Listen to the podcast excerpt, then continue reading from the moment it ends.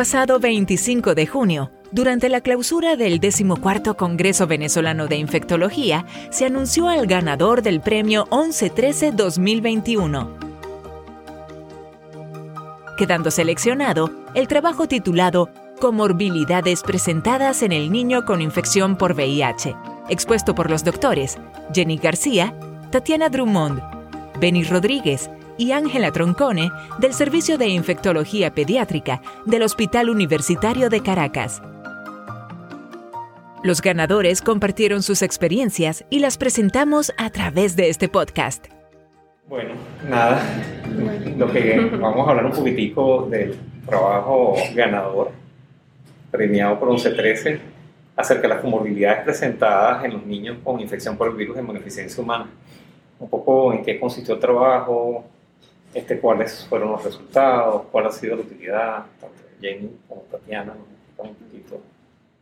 Buenos días, mi nombre es Jenny García, eh, bueno, orgullosamente egresada y de formar parte de pertenecer al equipo de pediatría médica infecciosa del Hospital Universitario de Caracas, agradecida por el reconocimiento, de verdad que es sumamente valioso el hecho de que tomen en cuenta realmente este trabajo fue presentado como tesis especial de grado para poder em, egresar como infectólogo pediatra del servicio bajo la tutoría de la doctora Tatiana Drummond y el asesoramiento también de la jefe de servicio, la doctora Ángela Troncone y el doctor Benny Rodríguez, que es nuestro especialista que también está con nosotros en la consulta de VIH.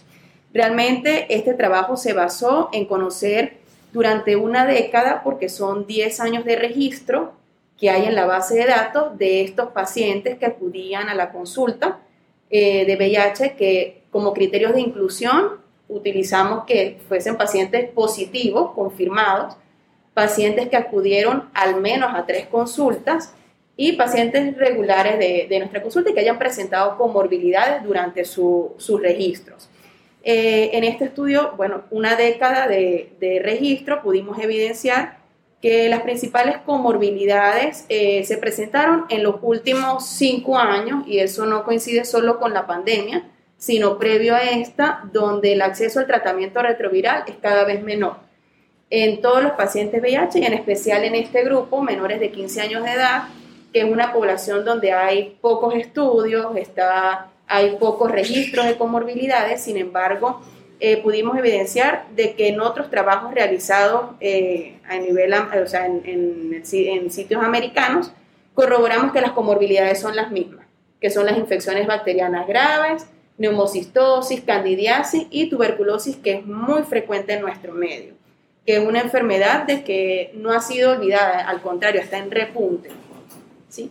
Eh, y bueno, de verdad sumamente agradecida por el reconocimiento y es un trabajo que se ha mm, realmente todo el registro y, todo el trabajo fue conformado por todo el equipo que ha estado no solamente ahorita o durante mi relación de, o sea, em, durante los estudios de posgrado, sino todos estos años anteriores donde otros infectólogos pediatras egresados formaron parte de ese registro en la base de datos. Qué bueno.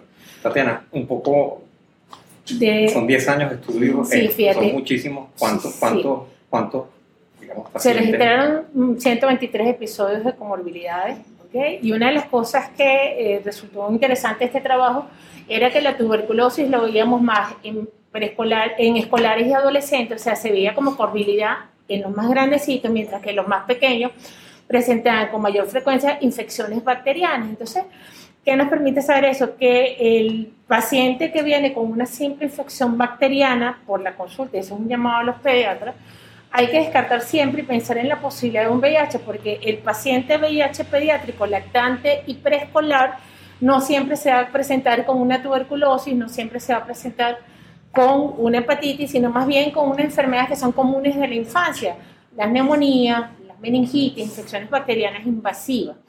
Este, como tasa de mortalidad por las comorbilidades, realmente en los 123 episodios hubo dos muertes nada más. Por lo tanto, eh, mm, el seguimiento de los pacientes permitió su atención oportuna y adecuada que eh, nos permitió tratar esas comorbilidades.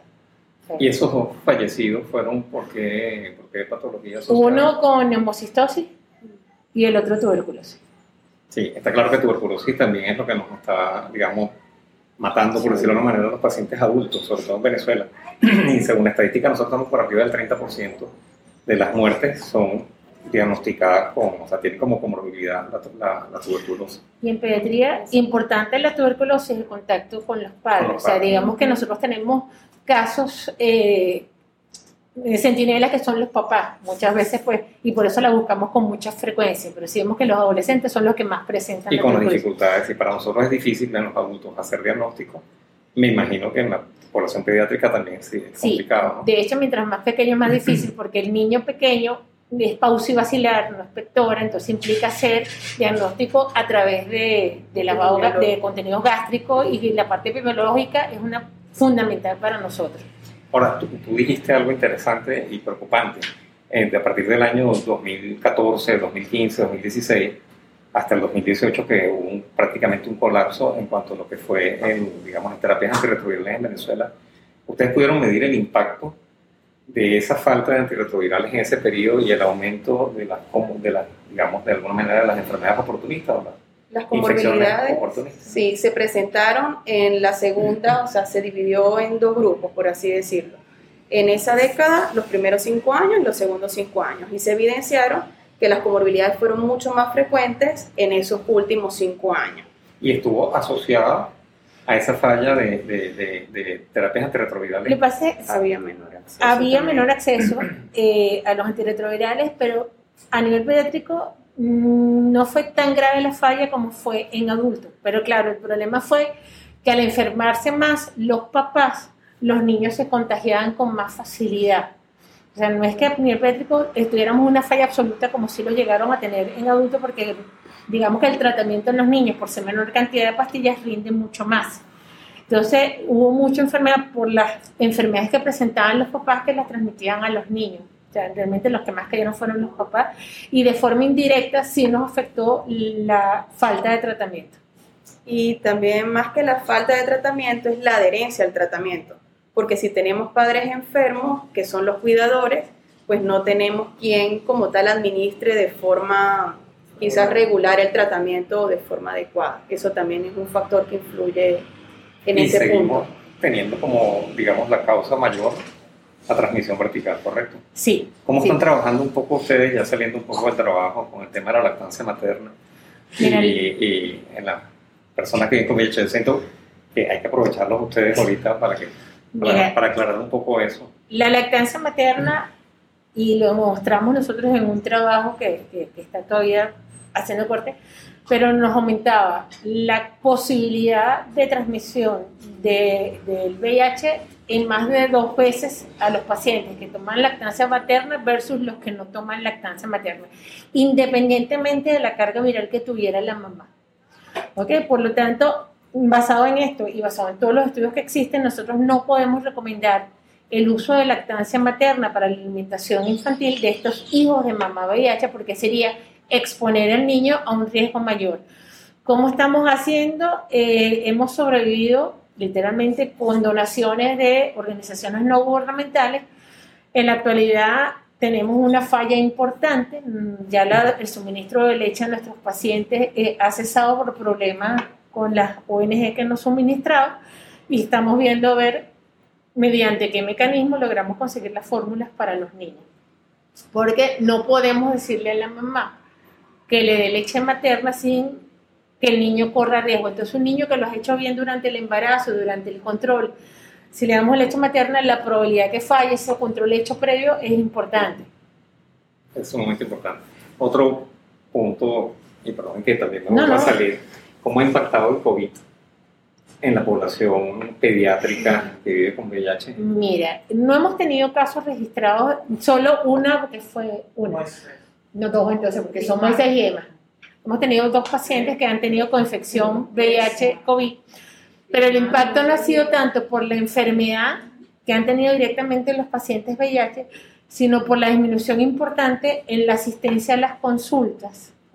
Digamos que los padres han sido el, el, el, deterioro económico que ha traído el COVID ha hecho que los pacientes no acudan a las consultas, pagar el medio de transporte para llegar a cuesta no se están cumpliendo los laboratorios porque no hay recursos para pagarlo. Este, y por supuesto la desnutrición que, está, que estamos viendo en los pacientes, porque lo que es la calidad y cantidad de alimentos que están consumiendo es mucho menor. Entonces tenemos pacientes que están bajando de peso a pesar de recibir el tratamiento antirretroviral y tenemos una pérdida de la consulta de estos pacientes, sobre todo los pacientes del interior, han, han disminuido mucho la asistencia a las consultas. ya un poco para finalizar, yo soy de los que me preocupa mucho que todavía tengamos casos de transmisión vertical, incluso eso está en, dentro de las, digamos, las, pocas estadísticas o datos que tenemos del Ministerio de Cuidados para la Salud, todavía reconocen que hay transmisión vertical en Venezuela. Siento que eso es una forma de medir el fracaso. Cuéntame un poquito cuáles son, viendo desde el punto de vista pediátrico, más allá de, de los tetra y de la consulta prenatal, que está claro que tenemos fallas importantes. ¿Cómo ha sido el número de casos expuestos, el número de transmisión vertical en los últimos años? El 95% de nuestros pacientes de la consulta son por transmisión vertical. El problema es que el paciente no se controla durante el embarazo y se pierde en la oportunidad de la prevención porque no se controla ni en el embarazo y muchas veces los resultados de la serología postparto llegan tardíamente, cuando ya han pasado más de 72 horas y la oportunidad que teníamos, la ventana de acción, está mermada. Entonces, el problema es, yo creo que hay que, hacer un trabajo importante de educación poblacional, o sea, hay que hacer entender a la gente lo importante que es controlarse el embarazo, el acudir a las consultas, el hacerse su examen de VIH, no solo VIH, sífilis. Estamos teniendo un repunte importantísimo de sífilis también. Toda la semana estamos viendo por lo menos dos niños nuevos con sífilis congénita en las consultas de infectología. Dos por semana. Dos por semana. Estamos teniendo muchos muchos niños con, con sífilis, con diagnóstico de sífilis congénita y por supuesto también hijos de mamá VIH que no se controla. Afortunadamente, la tasa de transmisión es bastante bajo a pesar de que hay un mal control por parte de las mamás. Eh, de estos pacientes, realmente la tasa de conversión no pasa de un 10% de, de positividad.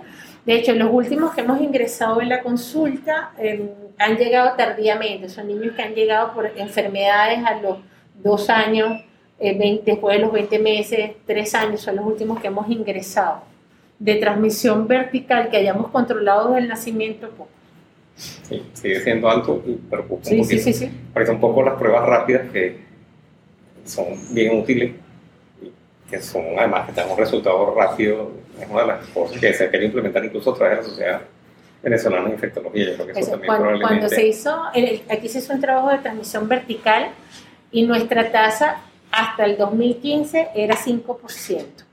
Hay que hacer el nuevo corte de 2015 en adelante a ver cómo ha cambiado este último quinquenio eh, lo que es la transmisión vertical. Sí, pues probablemente también hay un problema de, de, falla diagnóstica, que es lo que nos está pasando ahorita nosotros en el hospital. Nosotros en el hospital, este, en lo que va de año, ya superamos el año pasado en número de nuevos casos, un poco porque lo hemos buscado un poco más y tenemos la facilidad para hacer los diagnósticos a través de pruebas rápidas, que uno puede hacer despistaje de forma sencilla, rápida y económica, porque evidentemente son todas gratuitas, y uno puede vincular inmediatamente. Yo me imagino que la vinculación de ustedes es más complicado, porque tienes que vincular a los padres que vayan a sus consultas y además que te traigan o les traigan a ustedes. Sí, creo que como pediatra, o sea, apartando a la obstetra, nosotros podemos hacer, claro, los pacientes que acuden a la consulta, una consulta prenatal, que aunque no es con el obstetra, es con el pediatra, donde uno investiga los factores de riesgo que tiene ese niño, entre otras cosas, de que pudiera tener una enfermedad infectocontagiosa como el VIH, ¿sí? O sea, que pudiera estar expuesto. Y en otro orden de ideas, por lo menos en el caso del hospital, sería excelente las pruebas rápidas, ¿sí? Porque hay cada vez menos recursos, los embarazos son mal controlados, llegan sin ningún tipo de laboratorio y nosotros tener la responsabilidad, que eso también se está viendo mucho, no dejar de ir a, o sea, no dejar ir a la casa a un recién nacido sin que lo, las madres presenten como tal la serología, porque eso ya es la responsabilidad de nosotros. Sí, yo siento que tenemos muchos retos por delante, muchas cosas por hacer además. Ustedes tienen gente joven, sí, bastante y excelente, residente, y excelente. Y además comprometido, que es lo más importante y eso uno lo tiene que valorar. Para que muchísimas gracias, felicitaciones. un minuto cada uno, una palabra, al menos algún mensaje que quieran dejar que se pueda transmitir por esta vía. Bueno, eh, el VIH es una enfermedad controlable. El paciente que tiene VIH, nosotros no nos gusta hablar de pacientes, sino personas que viven con VIH no buscan enfermarse. El enfermarse puede ser un accidente en su vida y no, eh, y no merece una discriminación. Yo creo que lo más importante actualmente es no la discriminación, trato digno, porque en la medida que haya menos discriminación del paciente VIH, habrá más facilidad de apego a la atención médica y control de los mismos. Yo creo que uno de los mensajes es no a la discriminación y con eso lograremos un cambio importante. Y bueno, de mi parte, aunado a esto, gracias. Gracias por el reconocimiento al trabajo y al esfuerzo de todo el equipo de, de Pediatría Médica Infecciosa del Hospital Universitario de Caracas. Y realmente pienso que aún en medio de la crisis nosotros podemos hacer grandes cosas. Y gracias por dar valor a nuestro trabajo. Ok, ahorita con la doctora Ángela Troncone, infectólogo pediatra, jefa del servicio de infectología pediátrica del Hospital Clínico Universitario. ¿Cuáles son los retos que tienen ustedes por delante como, como, como servicio? Bueno, ante todo, gracias por la oportunidad. La verdad que trabajamos todos los días, trabajamos como hormiguitas, la mayoría de lo, de lo que hacemos lo hacemos sin ninguna intención de, de, que se vea, pero da mucha satisfacción saber que nuestro trabajo es valorado y, por organizaciones tan eminentes como la que ustedes controlan, la que ustedes manejan. El reto es grande porque estar a la cabeza de un equipo de gente joven, gente dinámica, gente que quiere hacer las cosas bien, eh, significa mucho. En este punto del ejercicio profesional da mucha satisfacción saber que contamos con gente que quiere continuar lo que ya se comenzó hace mucho tiempo. Y fundamentalmente con el, el niño que vive con VIH, el reto es doble, porque está implicada la educación familiar, está implicada la educación del médico. Todo el mundo cree que no hay niños con VIH. Eso no puede ser, eso es horrible. Y claro que hay niños con VIH. Nada más viendo el mecanismo de transmisión de la enfermedad tenemos que saber que nos vamos a enfrentar a esto. Y eso no puede ser eh, signo de, de, tristeza, al contrario, hay que tratar de hacer el diagnóstico de manera temprana y eso implica mucho, eso implica trabajar todo el tiempo, enfrentarse con la oposición quizás hasta del gremio médico y de la familia que está involucrada, pero es muy gratificante. yo creo que todo reto se puede asumir en la medida en que lo enfrentamos con, con gusto y con compromiso. Y en eso estamos. Y sobre todo la docencia, ¿no? que ustedes tienen un posgrado donde forman infectólogos pediatras y eso es de las cosas más loables que evita, que es mantener un nivel educativo alto, de calidad y además con investigación, que es lo más importante. Porque si no se investiga, no, no, tenemos, no, puede progresar, no se logra nada. Hay que seguir investigando, seguir estudiando. Y verdad que lo felicito. Gracias. bien impresionado. Y, y, otra vez gracias. gracias a ustedes. Por el, por, el, por el reconocimiento. Qué bueno. Y el doctor bueno, Rodríguez. Gracias.